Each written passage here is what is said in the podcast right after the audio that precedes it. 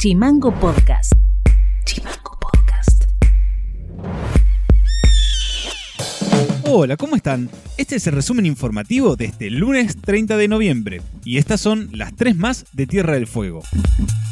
Arrancó este lunes el análisis del presupuesto municipal 2020. El tratamiento express se realizó con tres reuniones en las que hubo pocas preguntas de los concejales y en total no se extendieron más de una hora cada una. Pusieron el jefe de gabinete de Mario Daniele, la secretaria de Hacienda Brenda Tomasevich y el secretario de Turismo David Ferreira.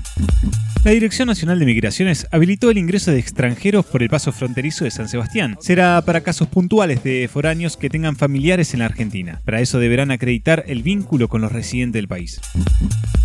El director ejecutivo de la agencia de recaudación fueguina, Oscar Bamonde, dijo que hubo una caída de ingresos fiscales por 1.200 millones de pesos en menos de 10 meses. Eso fue producto de la menor actividad económica producida por la pandemia, por la caída del precio del petróleo y la retracción registrada en la producción de hidrocarburos por la salida del funcionamiento de la monoboya IPF.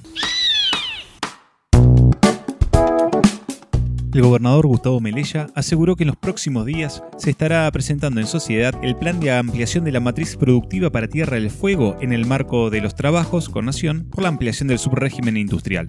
Tiene que haber beneficios que se vean volcados directamente al desarrollo de la provincia que hasta hoy no, no se ve de esa manera. Así que venimos trabajando muy bien eh, con el Ministerio de la Producción de Matías Culpa, con el Ministerio de Economía, con el Ministerio de Interior de Guado de Pedro. Días pasados tuvimos una reunión de trabajo con el ministro Guado de Pedro, con Silvina Batakis y su equipo, presentando nosotros el plan de ampliación de la matriz productiva. Así que realmente se está trabajando y mucho, por eso tenemos mucha confianza de que esto se va a desarrollar y bien. Y ahora en los próximos días empezaremos a presentárselo a los distintos sectores de nuestra sociedad. Mandal Editorial. A partir de mañana, primero de diciembre, se abren varias actividades en el marco de una flexibilización paulatina de actividades propuesta por el COE acá en Tierra del Fuego. Se autoriza en toda la provincia las actividades de salones infantiles y quinchos, los cuales podrán permanecer abiertos de lunes a domingos de 10 a 0 horas. Podrán concurrir un máximo de 20 personas, siempre que las dimensiones del lugar lo permitan y debiendo mantener la distancia social obligatoria. Bares, cervecerías, pudiendo permanecer abiertos de lunes a domingo de 10 a 0 horas y hasta 10 personas por mesa. También se habilita la actividad comercial cuyo rubro sea casinos, pudiendo permanecer abiertos de lunes a domingo también de 10 a 0 horas para tirar fichines.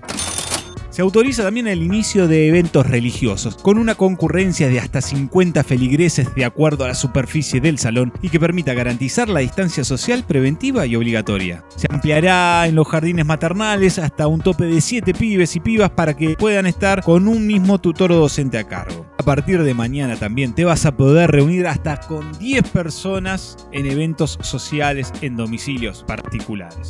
El jefe de gabinete, Agustín Tita, también dijo que la administración pública no va a retornar en plena actividad, aunque en algunos organismos esta semana se empezará la atención al público con turno o de formas particularizadas.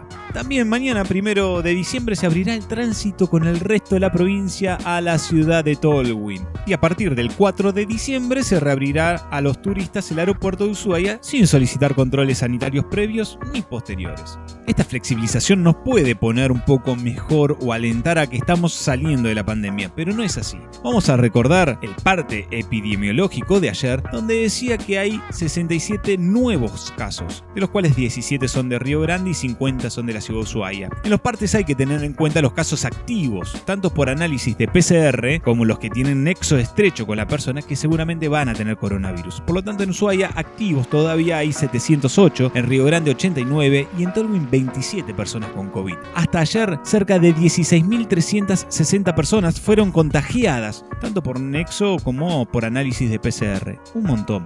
En Tolwyn lamentamos un paciente fallecido, en Ushuaia hay 70 y en Río Grande 167 pacientes fallecidos hasta la fecha. Internados hay 25 en Ushuaia, de los cuales 13 necesitan respirador mecánico. En Río Grande hay 21 pacientes internados, de los cuales 13 necesitan asistencia por respiración mecánica.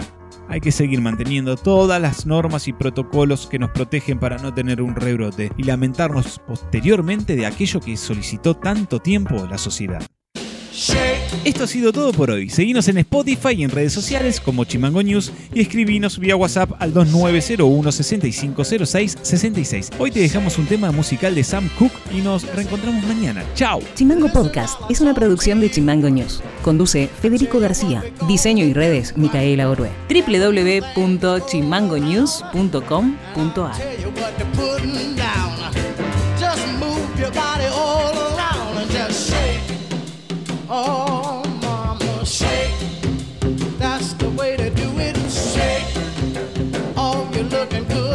Shake. Yeah. Aha. Shake it like a bowl of soup and make your body loop de loop.